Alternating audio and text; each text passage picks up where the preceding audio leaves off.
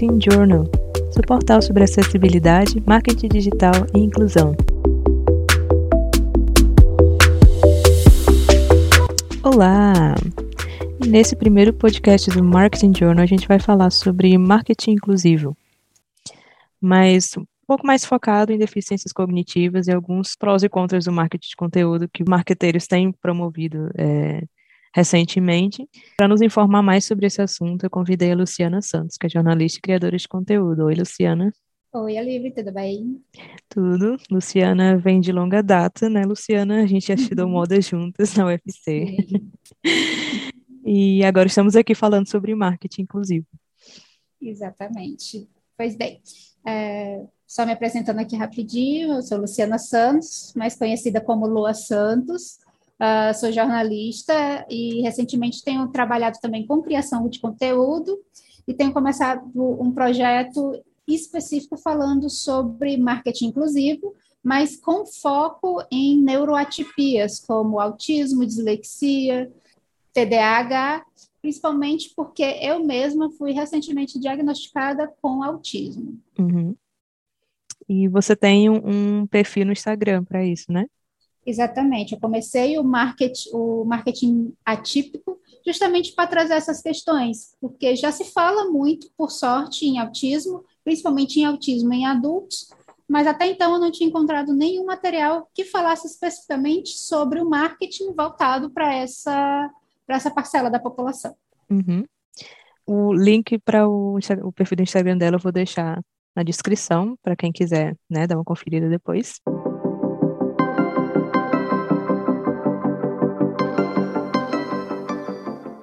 Pois bem, né? É, em primeiro lugar, é, o que seria marketing inclusivo? De forma resumida, marketing inclusivo é aquele marketing que é feito pensado em todas, em todas as populações.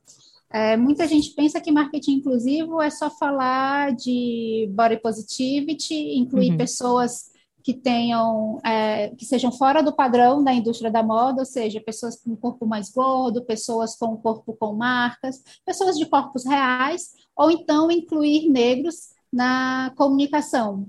Uhum. Marketing inclusivo é isso, mas é muito mais do que isso, porque ele também precisa incluir pessoas com deficiência física, pessoas com deficiência cognitiva, e aí entram também os neuroatípicos. É engraçado, né? Porque as marcas ainda não conseguem retratar com mais clareza o que exatamente né, é o, o marketing inclusivo, né? E a gente está falando, você tem essa perspectiva daí, né, do Brasil, Uhum. E como eu estou morando aqui há um tempo, né, na, na Holanda, eu tenho, é, tenho essa perspectiva daqui também. E que se for para comparar, né, vamos dizer assim, é, não é tão diferente, né? Assim, no Brasil uhum. a gente tem essa diversidade enorme, né? Então, as pessoas daqui, é engraçado quando eles, né, ah, você é do Brasil, né? Então, no Brasil não deve ter muito essa questão do preconceito ou, ou, né, essa questão do, do marketing inclusivo não deveria ser tão difícil, né, assim, em teoria, é, de, ser, de ser propagado, né, com todas Isso, as suas aqui, nuances, mas, e Isso. aqui é uma coisa que ainda está engatinhando, o marketing digital ainda, comparado com o Brasil, né, é um, é um mercado que ainda está engatinhando, porque o Brasil consome muita mídia, né, e aqui... Apesar de que o marketing digital só cresceu mesmo exponencialmente aqui no Brasil com a pandemia, porque uhum. até então ele era muito relegado. Sim. Achava que era só criar um perfil na rede social e pronto. Agora as pessoas têm se organizado mais para investir Sim, em mídia digital. De fato. É, é, enquanto aí, né, tem essa explosão, porque, ah, não, né, todo mundo está dentro de casa, todo mundo vai precisar dessa, uhum. dessa ferramenta, que ainda há uma certa resistência, até porque com as políticas que estão acontecendo aqui, é, abre tudo e depois um lockdown de novo, as pessoas estão tendo essa resistência, ah, não, não quero mais ficar em casa. Enfim, são coisas que ainda estão, estão a ser ajustadas, né? Então. Se o marketing digital ainda está engatinha, ainda está aprendendo a andar, porque eu não digo mais que ele está engatinhando, ele já está aprendendo a andar, uhum. o, o marketing inclusivo, esse sim, ainda está dando suas primeiras engatinhadas, está aprendendo a se arrastar Sim. Chão, assim Sim, e aqui na Holanda, assim, principalmente em cidades maiores como Amsterdã, Roterdã, há um número muito grande de imigrantes, né? Enfim, Mas... e então não tem como virar a cara para essa questão da inclusividade em si, né? Que as pessoas acham que ah, não vamos incluir pessoas de várias é, de várias nacionalidades, né? O que ainda é mais a fundo do que isso. mas que estão tentando colocar como inclusivo essa nuance do marketing, né? Ainda, né? Ainda não está muito concreto. Provavelmente devem apostar só na questão do, do body positivity, né? Que é mostrar sim. corpos variados. Questão de marketing, sim. E assim, as pessoas acham também, ah, então eu vou pegar, vou colocar uma pessoa de corpo gordo, uma pessoa negra, uma pessoa LGBTQIA, uhum. é, e uma pessoa autista na meu outdoor, e pronto, fiz marketing inclusivo. Uhum. Não é só isso, não é essa parte é a parte da representatividade, porque muita gente ainda confunde representatividade com inclusão. Você está tentando trazer representatividade e diversidade na sua propaganda ao fazer isso, mas não adianta fazer isso um outdoor com cores berrantes ou então em uma propaganda no Instagram com uma letra pequena e pessoas que tenham sensibilidade visual ou então que tenham baixa visão não vão conseguir ler a propaganda, entendeu? Sim, sim. Essa, essa pequena nuance é a diferença entre a inclusão e a diversidade, que é tão importante quanto a, o marketing inclusivo.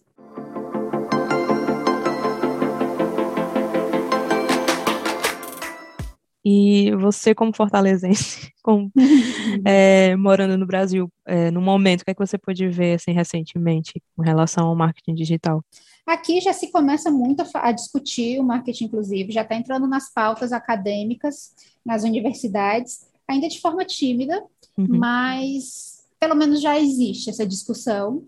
Ela já está sendo aos poucos entrando também nas agências de publicidade, apesar de que, pelas neuroatipias ainda não serem tão comumente faladas né, no Brasil, até porque a forma de diagnóstico evoluiu muito nos últimos cinco anos. Então, para algumas pessoas passa até a ideia de que ah, está na moda ser autista, está na moda ter dislexia, está na moda ser TDAH.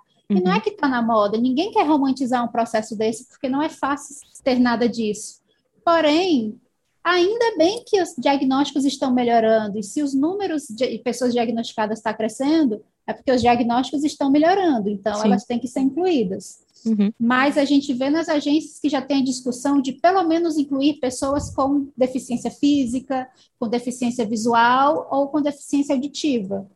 Já é Sim. um bom primeiro passo na, uhum. na direção de incluir mais pessoas ao se fazer marketing. Coisas básicas como colocar texto alternativo nas imagens, né, que é a descrição de imagens para quem usa leitor de telas, que é quem Sim. tem deficiência visual ou baixa visão, ou então as legendas nos vídeos para quem legendas com texto ou com língua de sinais, uhum. para quem tem dificuldade ou deficiência auditiva. Isso a gente já vê bem mais presente aqui no Brasil, sabe? É, são realmente de grandes empresas produtoras de marketing ou de publicidade, comunicação em geral, as grandes já se preocupam e é difícil você ver um conteúdo delas que não saia com a legenda, com o texto alternativo nas imagens ou com as legendas nos vídeos. Uhum. Mas pensar nesse público neurotípico que tem as suas especificidades, esses a gente ainda não vê muito. Infelizmente, né? É uma, é uma é, luta é, ser. É, e é uma conscientização, porque realmente, por um lado, como profissional de comunicação, eu entendo, até cinco anos atrás, realmente esse público era invisibilizado de um jeito por pura falta de informação. Eu não uhum. coloco uhum. aqui toda a culpa só no preconceito. O preconceito tem sua parcela de culpa. Sim. Porque muitas pessoas acham que uma pessoa com deficiência cognitiva sequer vai ter capacidade de fazer uma compra sozinho. Uhum. Mas isso é completamente errado. A ideia que muitas pessoas têm do autista ainda é aquela ideia antiga daquele filme Rain Man, que uma pessoa completamente incapaz de fazer qualquer coisa só. Sim, sim. E não é bem assim. Existem níveis de autismo. Eu sou uma pessoa com autismo que eu tenho as minhas dificuldades, não são poucas, mas eu consigo ser produtiva de outras formas. Uhum. Então, é, essa desinformação presente ainda hoje, eu acho que é o principal dificultador para que esse público, os neurotípicos, também sejam vistos, as suas necessidades também sejam observadas na hora que os criadores de conteúdo, os criadores de, de publicidade fazem os seus trabalhos. Da mesma forma que as pessoas com deficiência física, visual e aditiva já conseguem ser um pouco mais enxergados, não são totalmente vistos, mas uhum. já são um pouco mais enxergados na hora que esses conteúdos são criados. Sim, de fato, né? Então, a comunicação entre aí como é, um veículo também de conscientização, né? Não é só, Exatamente. ah, não, eu abraço essa causa, mas às vezes quem abraça não está nem a par do que Exatamente. seja. E é aqui que eu tento entrar com o meu perfil no Instagram, que não é apenas para cobrar essa atitude de quem faz conteúdo, uhum. mas também para conscientizar, para dizer, ei, você sabia que existe esse público e que fazer conteúdos pensando nesse público não vai diminuir o seu alcance no público que você já tem, no cliente que você já tem, mas você vai aumentar o seu público. Aumentando o público, você aumenta o seu retorno, você aumenta a sua venda. É isso que eu tento conscientizar com o meu trabalho. É interessante que eu, eu tenho lido também teu conteúdo e tem várias coisas também que eu mesma não sabia, né? Detalhes que realmente você não encontra tão facilmente por aí, a não ser que você pesquise a fundo no Google, né?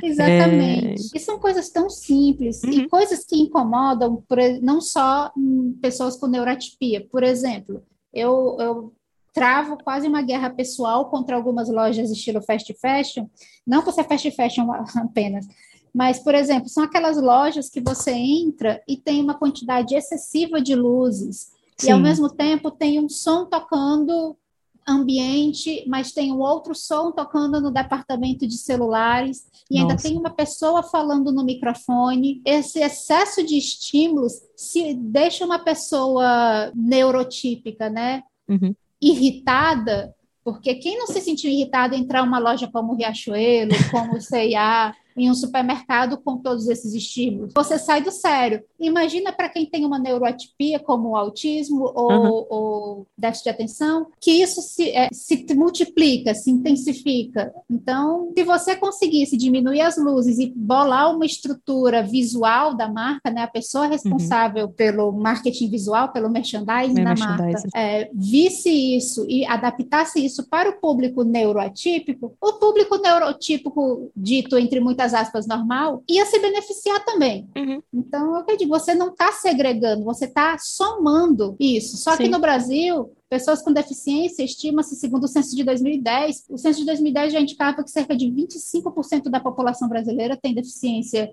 física ou cognitiva, ou seja, você está desprezando 25% do público. É Imagina você aumentar seu público, aumentar suas vendas, seu faturamento em 25% só em inserir novas pessoas na sua comunicação. A, a, lealdade também do cliente, porque nenhum cliente vai, né, que teve uma experiência horrível como essa, Exatamente. vai querer voltar. E é olfativo também, né? Porque você falou das luzes, que já são uma questão. Eu, para mim, quando você fala assim, né, eu já fico, nossa, eu já não Pode costumo muito comprar. Nervoso, né? Imagina para pessoa que tem, né, que, que tem autismo, né? Então, é, eu já trabalhei em lojas, já, já fiz marketing também para lojas que, ah, não, queriam traduzir aquela máquina de, de soltar o cheirinho, né? Aqueles difusores Sim. de cheiro. E em lojas é, compactas, assim, fechadas, né, não tem tanta ventilação. Isso. E no calor de Fortaleza, né, ainda mais, você vai com calor, você entra numa loja, é, que até tem o ar-condicionado, mas você entra numa loja, né, com, com aquele cheiro. Cheiro, né, as luzes, as vendedoras. E não precisa, é, e, e, assim... Toda a informação visual. Toda a informação visual, então não é uma, uma, uma experiência para todos, é uma experiência para muito, muito pouca gente. Acabou que no Sim. final, né, várias pessoas começaram a reclamar que, ah, não. Muita gente se incomodou. Tinha gente com alergia, né, não era nem questão do, da neurotipia, mas também, e também gente com alergia, e também gente que não gostava Você do cheiro. quer fazer, eu entendo que existe essa questão de despertar o, o emocional Sim. pela luz, pelo som, pelo cheiro. Não é para cortar isso, mas para saber, é para quantificar, para uhum. poder. Você faz uma pesquisa de grupo, você seleciona, faz um grupo, aqueles grupos cegos, os testes com clientes, para saber se está indo no caminho certo, no caminho errado, talvez tenha que diminuir um pouco, porque assim como eu, eu posso citar um, inúmeras pessoas que já me falaram e disseram é verdade, eu já deixei de entrar uhum. em tal loja, em tal estabelecimento por causa do barulho, por causa do cheiro, por causa das luzes. Sim. Ou seja, você está, em vez de estar tá atraindo, você está espantando. E quando a gente fala também marketing inclusivo aqui, né? Inclusive tem alguns dados que eu estava lendo essa semana, né? Daqui da Holanda uhum. mesmo, de mais de 2,15 consumidores adultos, né? mais ou menos 44%, dizem que não são totalmente representados. Né? Dentro desses 44%, né, não é, fazem distinção de em que grupos eles estão, mas eu tenho para mim que uhum. também pessoas possuidoras de deficiência dizem que não são é, totalmente representadas, né? Então, é uma margem de 44%. E elas vêm nesses anúncios, né? Que o pessoal ainda assiste muito televisão, tem muito, é, uhum. é, muito comercial de TV. Foi feita uma pesquisa em 17 mercados, realizada pelo YouGov, né, que mostra que apenas 19% se sente representado e 31% duvida e não concorda ou discordam com essa afirmação. Então, assim, não estão muito essa questão uhum. do, do, marketing inclusivo, né, o que é uma porcentagem muito grande. O que eu percebo aqui é que por mais que tenha essas políticas e por mais que tenha essa ação né, de algumas empresas, você ainda não vê um Sim. esforço muito grande feito pelas entidades e nem pelas empresas daqui em querer construir é, algo mais inclusivo, né, mas ah não, eles são muito mais focados na questão dos números é, na questão da popularidade mesmo, né? Até mesmo nos conteúdos de Instagram, assim, saindo um pouco mais de empresa, mas indo para os influencers, indo para os criadores Sim. de conteúdo, é muito daqui, né? Especificamente. É muito, ah, não, né? Vamos postar uma foto, como você falou, da, do body positivity, né? E aqui o pessoal também uhum. faz a uhum. mesma coisa. É tá na trend, né? Tá na trend dos reels, não sei o que, vamos colocar também, né? Vamos colocar. E às vezes não tem nada a ver. Tava fazendo trabalho, né, para o meu curso, o curso que eu tô fazendo, e eu tava só na curiosidade, querendo pegar alguns exemplos no Instagram mesmo. Joguei a hashtag só para pesquisar uhum. mesmo no Instagram, inclusive marketing, não, o marketing inclusive eu coloquei em inglês, tanto em inglês quanto em holandês. Uhum. Com as duas hashtags apareceu vários posts que não tinha nada a ver. Sim, eu também já fiz isso, e uhum. foi daí que começou a minha ideia. E às vezes você vê mesmo nas que tem a ver, eu canso de ver em Instagram hashtag body positivity, ou então hashtag corpo real, a menina super padrão, sabe? Uhum. Então, cara, você entendeu errado. Ou aquela é hipocrisia é mesmo, né, de falar de body positivity, de colocar uma foto lá que você tem uma estria, e depois Exato. vários posts fazendo que você, falando que você foi fazer um, um procedimento estético. Não, não quero questionar, é porque eu sei que, que, existem os gatilhos, existem Sim. meninas que têm um corpo super padrão, que são uhum. absurdamente lindas, mas não conseguem enxergar isso. Sim. E realmente isso é uma questão. Então, é você é, delinear a sua luta, você delinear o que é que você realmente quer passar, né? Isso, isso. Não adianta você falar é. de body positivity e ficar fazendo propaganda para achar para emagrecer. Sim, realmente, tem né? Cada, cada um tem suas lutas, cada um tem suas escolhas, claro, né? Mas Isso. é não misturar essas duas é. coisas, né? Não, porque aí não vai ter muita coerência. Uhum.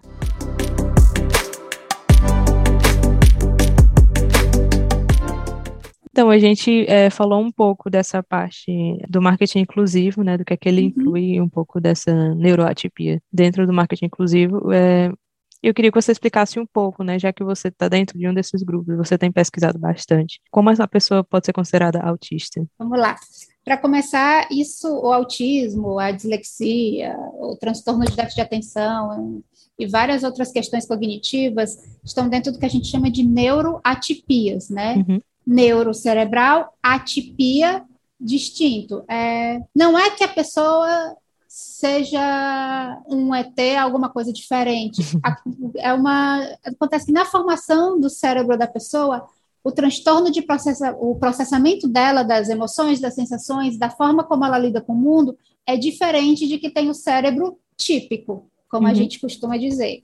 Uh, isso também é só para níveis de para questões de classificação acadêmica, porque o ser humano tem que classificar tudo. Uhum. Mas isso não quer dizer que a pessoa neuroatípica não vai conseguir fazer coisas que as pessoas típicas fazem, e não quer dizer que as pessoas típicas não podem ter algumas características atípicas, como, uhum. por exemplo, a questão com as luzes fortes. Tem pessoas que não têm autismo, nem dislexia, nem nada, mas têm extremamente sensibilidade a Sim. luzes fortes. Só porque ela tem sensibilidade, ela vai ser autista? Não. Ela pode ser típica, mas com a sensibilidade. Assim uhum. como eu, como autista, estou aqui falando com você. As pessoas podem achar que todo mundo que tem autismo não vai conseguir se comunicar, não vai conseguir falar. Não, eu tenho autismo e eu consigo me comunicar. Mas isso faz de mim uma pessoa típica? Não, porque eu tenho uma série de outras dificuldades de ordem de, é, de processamento sensorial e alguns cognitivos que me colocam dentro do grupo dos neuroatípicos. Uhum. certo? Então, dentro desse grupo, começando pelo autismo, que é a parte que me toca. Uh, durante a vida toda, eu sempre tive uma série de dificuldades de me comunicar e de me conectar com as pessoas. Durante muito tempo, eu achei que o problema era sempre comigo e eu sempre mudava a minha personalidade de acordo com o grupo de amigos em quem eu estava. Uhum. Então, Se eu estava com um grupo de amigos que gostasse de uma coisa, eu ia começar a gostar dessa coisa. Se eu estava com a pessoa que gostava de uma outra coisa, eu ia agir dessa outra forma. Isso Sim. fez com que eu sempre crescesse com o estigma de quem está ao meu redor achava que eu era falsa. Eu parecia agir de acordo com a pessoas diferentes, era como se houvessem várias Lucianas dentro de uma só. Sim, sim. E isso sempre me causou muita dificuldade, muito cansaço, porque dentro do autismo esse processo a gente chama de masking. Uhum. Ou seja, eu criava personas na tentativa de agir de acordo com o que eu achava que os outros queriam que eu agisse. E para além disso, eu tinha sempre essas questões de sensibilidade, de não gostar que me toquem, ter uma seletividade alimentar grande, de me irritar profundamente em espaços como shoppings, lojas, com espaços com muita gente. Sim. Eu nunca fui muito de rejeitar até o carinho da minha própria família, que eu não gostava que me abraçasse. Eu gosto uhum. de eu gostava sempre de fazer as mesmas coisas nos mesmos dias, nas mesmas horas, sentar no mesmo canto, comer no mesmo prato, comer a mesma comida manter uma rotina, tudo isso era muito importante para mim, mas as outras pessoas só viam isso como eu sendo uma extremamente chata. Esse acho que foi a coisa que eu mais ouvi ao longo de toda a minha vida, que eu era chata. Minha própria família me dizia isso muito, que eu era chata na escola, em todo canto eu sempre ouvi muito isso. E eu cresci com esse estigma achando na minha cabeça que eu era chata mesmo. E cada vez mais isso foi começando a me atrapalhar e começando a atrapalhar, inclusive, minha vida profissional quando eu comecei a trabalhar em uma redação de jornal, era um tanto desesperador, porque uhum. redação de jornal, para quem não conhece, é telefone tocando direto, gente uhum. falando direto, um monte de luz, um monte de computador, e eu tive um burnout gigantesco. E quando eu saí de lá e comecei a trabalhar em home office, eu vi que alguma coisa podia ter, até que um dia uma professora minha de um curso que eu estava fazendo, que tem um filho com autismo em um nível mais alto, né? Porque existem níveis em autismo, ele tem um nível mais alto de suporte. Uhum. Ela que me chamou de lado depois de uma semana de aula e perguntou se eu conhecia a síndrome de Asperger, se eu conhecia o autismo. E com aos poucos ela foi me mostrando características que me fizeram pensar: ah, pode ser que tenha algo aí. Então, observadas essas características e depois de longas consultas com psicoterapeutas, uhum. psicólogos, psicopedagogos, neuropsicólogos, eh, ano passado eu recebi o meu laudo com base em vários sintomas. Uhum. Por isso que é difícil falar em sintomas, porque pode levar a pessoa a um autodiagnóstico. Mas, por outro lado, o autodiagnóstico eu considero um início de uma jornada em buscar um diagnóstico real. Sim. Porque, infelizmente, o preço dessas consultas ainda é bem elevado, tem todo mundo pode pagar. Então, você fazendo, você pesquisando, indo atrás, você tendo esse seu autodiagnóstico, uhum já é um indício que, bom, se no autodiagnóstico deu positivo, talvez seja melhor eu pagar e ver um diagnóstico real para confirmar ou não. Se uhum. no autodiagnóstico já der que não, aqui eu não tenho a menor chance, então talvez seja melhor não, não fazer esse investimento por enquanto, porque eu, eu ainda acho absurdo o preço que você tem que pagar para essas consultas. E é algo que não é coberto pelo, pelo plano é, do SUS ainda. Ah, é, pelo SUS ainda não. Alguns planos de saúde também não querem, uhum. não querem cobrir, e aqui no Brasil a gente vê cada vez mais pais entrando judicialmente em acordos para obrigar os planos de saúde a cobrirem tratamentos Nossa. com psicólogos e psiquiatras que não são cobertos originalmente pelo plano, mas que esses outros de fora do plano são especialistas em autismo porque uhum. também tem uma deficiência nos profissionais. Ainda tem muitos profissionais que não entendem que o autismo se mostra de várias maneiras. Eu mesma já ouvi de um psiquiatra que, quando eu comecei a desconfiar que pudesse ter autismo, ele me falou: para que que eu já tinha, na época eu estava com 35 anos. Uhum. Para que que você quer saber isso? Que diferença isso vai fazer na sua vida a essa altura do campeonato? Vá atrás disso, não, vá viver sua vida. Nossa, gente. Ou seja, um profissional formado, um psiquiatra formado. Caramba. Ou seja, ainda tem despreparo também por parte dos profissionais. Esquecem que autistas crescem também. O uhum. autismo uhum. não vai ser sempre aquela criança, aquele anjinho azul de três anos de idade que gosta de brincar sozinho, não. Ele cresce, ele se com o estímulo certo e a depender, claro, do nível de suporte que ele precise, ele pode levar uma vida o mais próximo do comum possível. Sim, não, de fato, e ainda me choca, né, essa, experiência que você teve também. E assim como eu, eu sei de várias histórias que uhum. passaram por coisas parecidas. Imagino, da ignorância mesmo, né, por parte da família, mas Da ainda família, mais por parte do, dos profissionais, que assim, da sociedade em si. Sim, E, é- e, é- enfim, é, é muito. profissionais que dizem você não pode ser autista porque você está aqui falando comigo. Você não Nossa. pode ser autista porque você está olhando no meu olho. Caramba. Tudo isso vem de um, um estereótipo Uhum. antigo de que toda pessoa com autismo não consegue manter contato visual. Toda pessoa com autismo não consegue se comunicar. Eu já você ouvi, imagina essa desinformação chegando nos ouvidos de todo Exatamente. mundo, né? Ah, não, veio de um profissional, né? Aí vamos concluir que. eu já vi pessoas dizerem que eu não posso ser, eu não tenho cara de autista porque eu sou casada e fiz três faculdades. Talvez por ser autista eu tenha feito três faculdades, não? Uhum. Entendeu? Então ainda tem muita desinformação dos profissionais de saúde que dirá dos profissionais de marketing. Sim, com certeza. E é o mesmo que você dizer que uma pessoa com depressão, que ela tá rindo, então ela não pode ter depressão, né? Exatamente. Se a pessoa não fica tiver chorada, acabada na cama, não, tá deprimida, não. E tem uma questão que eu achei muito interessante num dos posts que você colocou, de você usar autista como adjetivo, né? Ah, não, fulano é muito Isso. autista, né? Ah, é, também. Tem aqui também questão. se ouve o pessoal meio que usando até como xingamento, ah, fulano é tão autista aí, e Exato. Então, ah, meu filho estava jogando vídeo. Ah, não, não liga não, que meu filho, quando está jogando videogame, fica todo autista e esquece do mundo. Então, deixe de ser. Eu, eu vejo, já vi em séries, né? Tipo, Uhum. aquele clássica cena de high school, pessoa passando no, no corredor, tropeça e, ah, tá vendo? É autista. Não, gente, autismo não é adjetivo, autismo não é xingamento, sabe? Autismo não é pronome de referência. Você não vai dizer, ah, fulano tá ali do lado daquele autista. Não, Uhum. não é assim. Inclusive, a gente tenta evitar falar pessoa autista, fulano é autista. Você pode falar pessoa com autismo, porque Uhum. não é um adjetivo, não é Sim. um definidor de personalidade. Ela faz parte do que a pessoa é, claro, Uhum. mas a pessoa não é só aquilo. Então, usar como xingamento é puro bullying. Sim, É- sim. Como a mesma coisa que infelizmente fazem com os LGBTs, ou então você dizer que a pessoa é retardada, que a pessoa é, é defi- débil mental, como xingamento. Não, não é por aí. Agora que a gente falou um pouco, né, da experiência da Lua e do que que ela pode trazer das lutas que a gente já tem seguir no Brasil, e tanto no Brasil como aqui, né? A gente vai falar um pouco dos do's and don'ts, né, do, do conteúdo, marketing de conteúdo, o que é que a gente pode fazer e não fazer, ou pelo menos o que pode ser evitado, o que, que a gente pode introduzir mais para tornar o conteúdo mais acessível para esse público, né? Não tanto para esse público, mas também para todo mundo. Antes de qualquer coisa, eu quero dizer que o que eu vou dizer é que aqui essas regras, esses do's and don'ts, não são regras absolutas universais, certo? Uhum.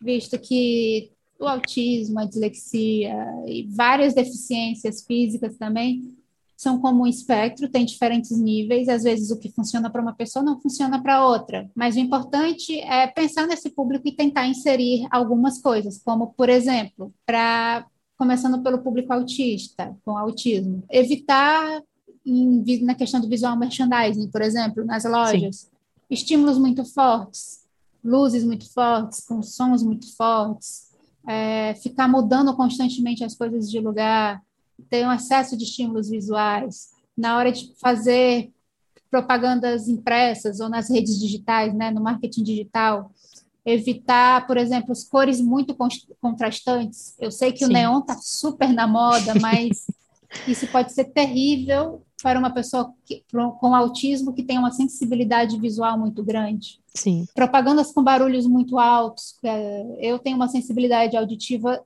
terrível, então às vezes eu preciso deixar a televisão muito baixa porque eu não consigo suportar o barulho da- das propagandas, ou então Sim. sites que ficam com a música tocando de fundo automaticamente. Os Gente, essa da, essa da música no site é válida É tanto para o né? público quanto para qualquer outro público. É uma coisa que eu também, é, como estou começando com é, marketing de conteúdo, eu não recomendo, né? É uma coisa que, Sim. se você quer é, chamar atenção para o seu conteúdo em si, não coloque uma coisa que vai te distrair. Não, não coloque música que distrai. Além de te distrair a atenção, ainda incomoda o ouvido. Uhum. Vídeo sempre legendem, porque tem muitas pessoas que nem têm a sensibilidade auditiva é tamanha que eles simplesmente tiram o áudio, só conseguem ver vídeos no YouTube, rios no Instagram, ou ver no TikTok vídeos com legenda, Sim, porque elas sempre desativam o áudio, que Aham. fica para elas elas não conseguem. Então, são coisas básicas que vão ajudar em várias diferentes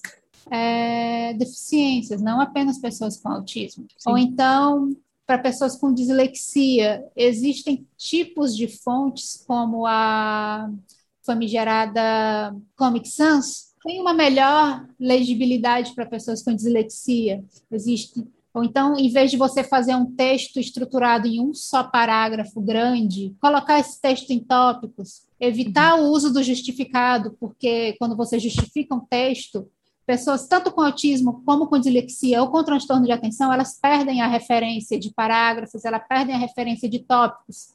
Então, para elas é muito difícil um texto justificado perde o sentido uhum. e ainda fica mais difícil de, de compreensão. Outra coisa que funciona muito bem para neurotípicos em geral, seja dislexia ou o que for, na hora de colocar botões de ação, né, os famosos call to actions, Sim. descrever o que é a utilidade, porque o que eu mais vejo nos sites é clique aqui, ou então uhum. baixe agora. Sim, clique aqui. Se eu clicar aqui, vai acontecer para quê? Sabe? Seja tente ser o mais claro e direto possível. E isso vai não só da questão de criação de conteúdo, do marketing, não só para os marqueteiros, mas também para os designers e para os copywriters, para os Hoje em dia se fala em UX writer, né? Ou a escrita pensada na experiência de usuário. Então pensem nisso, crie um botão de ação que já me diga o que eu tenho que vai fazer, sabe? São esses pequenos detalhes que fazem muita diferença e que como eu falei, não são uma regra geral, mas eles vão beneficiar e envolver um público muito maior. Sim, com certeza. E é um esforço, sim, né? Um esforço extra, mas que não, não é um esforço assim que leva tanto tempo, né? Você tomar é, teu tempo para você fazer, criar teu você conteúdo. Faz isso. O tempo que você leva para criar um conteúdo e justificar é o mesmo tempo que você leva para criar um conteúdo em tópicos. Uhum. Ou então, quando você faz um botão que está escrito somente clique aqui, é ao mesmo tempo que você cria um botão call to action com uma informação mais completa. Você não tem um desperdi uma demanda de tempo maior na produção e muito menos uma demanda de dinheiro. Nenhuma empresa de comunicação, de marketing, pode usar esse argumento ah, de ah, dá mais trabalho, ah, leva mais tempo, ah, eu vou gastar mais, porque não vai. Então, a desculpa pode ser outra. Pode ser porque não lhe interessa, pode ser porque você não está nem aí, pode ser porque você acha que não é seu público, ou você simplesmente não liga. E aqui, desculpa-se até um pouco rude com quem estiver ouvindo. Mas você, essas são as desculpas que hoje em dia podem ser dadas quando se fala em deixar essas questões de inclusividade de lado. Essas ações é, pequenas também que começam, é, que fazem algo grande né, acontecer, vamos sim, dizer assim, né? Sim. Hoje clichê. em dia Hoje em dia eu acho maravilhoso ver todos esses corpos reais na televisão, na internet, no Instagram, nos outdoors, ver mulheres lindas com seus corpos de verdade, não só aquele corpo padrão que se vê das modelos, com seus tons de pele variados. Eu acho isso maravilhoso. E tudo isso começou com uma pessoa, uma empresa que teve a coragem de colocar o primeiro corpo gordo na tela. Sim. E a primeira pessoa que contratou, enfim, uma pessoa preta para colocar na sua na sua propaganda, porque são lindos, são pessoas, e uhum. pessoas, uhum. por serem pessoas, são bonitas. Inclusive, essa questão do, do de contratação de pessoas negras como para ser modelos, né, entra, entrando aqui para a moda, tem ainda aquela desculpa, ah, não, mas a gente não encontrou um perfil bonito pra, é, com essa coloração de pele para é, é, fazer as campanhas. Então, é, é puro racismo, puro, né? Então, da mesma é. forma, a gente pode encontrar formas de, de fazer isso acessível para todo mundo, conteúdo, né? Exatamente. E assim, a questão de tem tantos tem tantas ferramentas online que a gente pode fazer uso, né? Por exemplo, você quer ter mais acesso à informação, né? Tem tem a internet também, mas você pode, se você quer entrar em contato com o teu público, você. Faz umas enquetes, né? Pergunta, Exatamente. poxa, né? Como é que vocês estão, qual a experiência de vocês com o meu site, com o meu conteúdo, né? Tá Google tudo beleza? Formulário, você... tá aí Google formulário. Isso. Pergunta. É, é, uma maneira tão você simples, é uma maneira com... anciana de fazer pesquisa, Exatamente. mas é muito efetiva ainda. Fazer uma pesquisa do jeito que os antigos incas faziam, os nem antigos que seja incas. mesmo na sua loja. Pergunta para quem compra na sua loja. Você se identifica com a comunicação que a gente uhum. faz? Você acha que a comunicação que a gente faz representa o que você é, representa as outras pessoas? Mas aí a gente entra também numa questão filosófica de que hoje em dia as pessoas tentam se adequar muito ao padrão que a sociedade impõe, quando deveria ser o contrário. Não uhum. era para a gente se adequar ao que a indústria diz que é bonito. Era a indústria se adequar à nossa realidade, ao que a gente gosta, ao que a gente diz que é bonito. Sim. Mas esse ciclo vai ser muito difícil de quebrar, vai ser muito difícil de ir contra esse sistema, mas estamos aqui lutando para isso.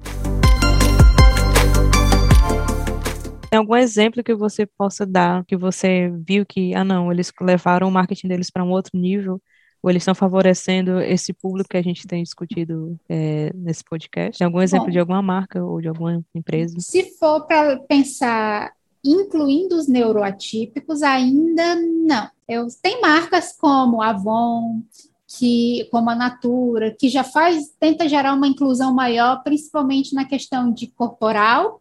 Na questão da orientação sexual e na questão da cor da pele, o que eu já acho um avanço tremendo, visto que são marcas grandes e marcas multinacionais, uhum. né?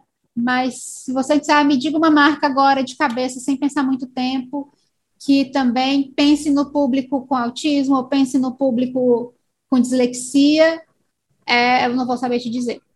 Sabe, eu vou precisar parar e lembrar, ou então parar e pesquisar no Google, porque de cabeça assim não me vem nada à mente. Enquanto em países como a Austrália, existem empresas de marketing voltadas para fazer comunicações para neuroatípicos e existem, inclusive, empresas especializadas na inserção de neuroatípicos no próprio mercado de trabalho. Aqui no Brasil, isso ainda é tão raro que, infeliz, feliz, infelizmente, quando uma pessoa com autismo ou uma dislexia ou uma é, déficit de atenção consegue um emprego, sai ainda naqueles portais de boa notícia, de inspiração, ah. que incrível. E sim, é incrível. Só que isso tem que ser normalizado, sim. tem que ser deixado de, tem que deixar de ser visto como uma exceção à regra, como atípico, né, vamos dizer assim. como atípico, como uma coisa que, olha, raramente acontece, mas aconteceu com essa pessoa que tem autismo. Sim. Vamos mostrar que inspiração e normalizar, porque pessoas que têm autismo na sua grande maioria, claro, de novo, respeitando o nível de suporte que ela precisa, elas conseguem trabalhar, principalmente se darem as condições adequadas a ela. Eu tenho grande dificuldade de trabalhar em empresas presenciais por causa de questões como barulho, cheiro, estímulos. Uhum. Mas nas empresas que eu trabalho, que me dão as condições adequadas de poder trabalhar em casa, por exemplo, modéstia à parte, eu tenho desenvolvido o meu trabalho. E assim como eu, várias outras pessoas com autismo, com dislexia, com transtornos de déficit de atenção conseguem também trabalhar, conseguem ser produtivas. Elas não precisam ser aquelas coitadinhas. Uhum. A sociedade é que precisa enxergar isso e inserir essas pessoas da comunicação ao mercado de trabalho. Sim, essa questão da flexibilidade em si, né, que as pessoas ainda não enxergam como algo Exatamente. de suma importância também para esse e público. Existe, e não só isso, existem, por exemplo, é, no próprios Estados Unidos, é, existem empresas que fazem questão de contratar pessoas com autismo por causa das, do que algumas pessoas poderiam ver como defeito, como o nosso hiperfoco, que é a questão de você focar demais em alguma coisa, em seu determinado interesse, só querer falar daquilo, ou então essa visão extremamente analítica que muitas pessoas com autismo têm. Tem pessoas, é, tem empresas nos Estados Unidos que preferem contratar para vagas específicas pessoas com autismo, principalmente para trabalhar, por exemplo, com análise de dados, Uhum. Ah, hoje em dia, um dos empregos de destaque nos empregos que a tecnologia trouxe foi justamente a análise de dados para poder transformar aquilo em insights para comunicação e vendas. E existem muitas empresas que preferem trabalhar com pessoas autistas pelo nível de, de, de olhar analítico e de compilação de dados que elas têm. Ou Sim. então que preferem contratar desenvolvedores com autismo pela, por ser o hiperfoco dela, eu mesma, parte do meu trabalho, eu sei que eu desenvolvo muito bom a minha questão de criação de conteúdo e copywriting. Eu sei que eu tenho grande facilidade e faço um bom trabalho porque o meu masking me ajuda a desenvolver personas para o mercado de publicidade e conseguir criar um conteúdo com uma mente que essa persona gostaria de receber. Então, enquanto tem muita gente achando que uma pessoa com autismo ou com dislexia pode não ser um bom profissional, já tem países que enxergam as qualidades que a neuroatipia traz e enxergam aí um potencial de trazer um profissional mais capacitado para a sua empresa, justamente por ele ser neuroativo. Então, é, eu acho que depois de toda essa, essa bagagem que a gente trouxe hoje, né, deu para explicar um pouco é, das lutas e dos desafios que a gente ainda tem para introduzir o marketing inclusivo como realmente sendo marketing inclusivo, como realmente sendo algo normal ou que deveria ser normalizado, né? E obrigada, Lu, por trazer todo o seu insight, todo, toda a tua experiência, né? Uhum. É, como profissional, como uma pessoa com autismo também, Obrigada né, para esclarecer mais. Você é obrigada tentamos ainda, né? Vamos tentando. Porque ainda é um longo caminho a percorrer, eu acho que eu não dei nem dois passos direito nessa direção, mas todo dia é um aprendizado.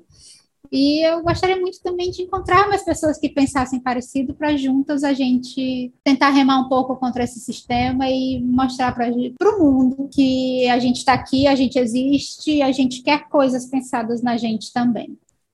Obrigada, gente, para quem ouviu, né? E mais uma vez, né, vou deixar o perfil da Luciana aqui embaixo para quem quiser, né, dar uma olhadinha, porque o conteúdo dela tá muito interessante, está muito legal. E se vocês tiverem alguma dúvida sobre o que é, é autismo, né, tanto com outros tipos de deficiência e dos dos and don'ts também, ela tá postando algumas dicas é, de vez em quando, muito muito conteúdo interessante. Então, então é, ainda não posto com a frequência que eu gostaria de postar por questões de trabalho, tempo, e Sim. eu tô meio sozinha nessa luta ainda mas eu tô sempre qualquer tempo disponível que eu tenha aparece, eu posto alguma coisa lá. Uns storyzinhos com outros outras fontes Exatamente. também, né? Porque Estou sempre vez, uma vez outra aparece umas fontes. pessoas e então, vale a, a ideia é levar o máximo de informação ao máximo de pessoas que a gente puder. É isso aí. Obrigada, gente. Obrigado, Lua. Eu que agradeço e até a próxima. Até a próxima.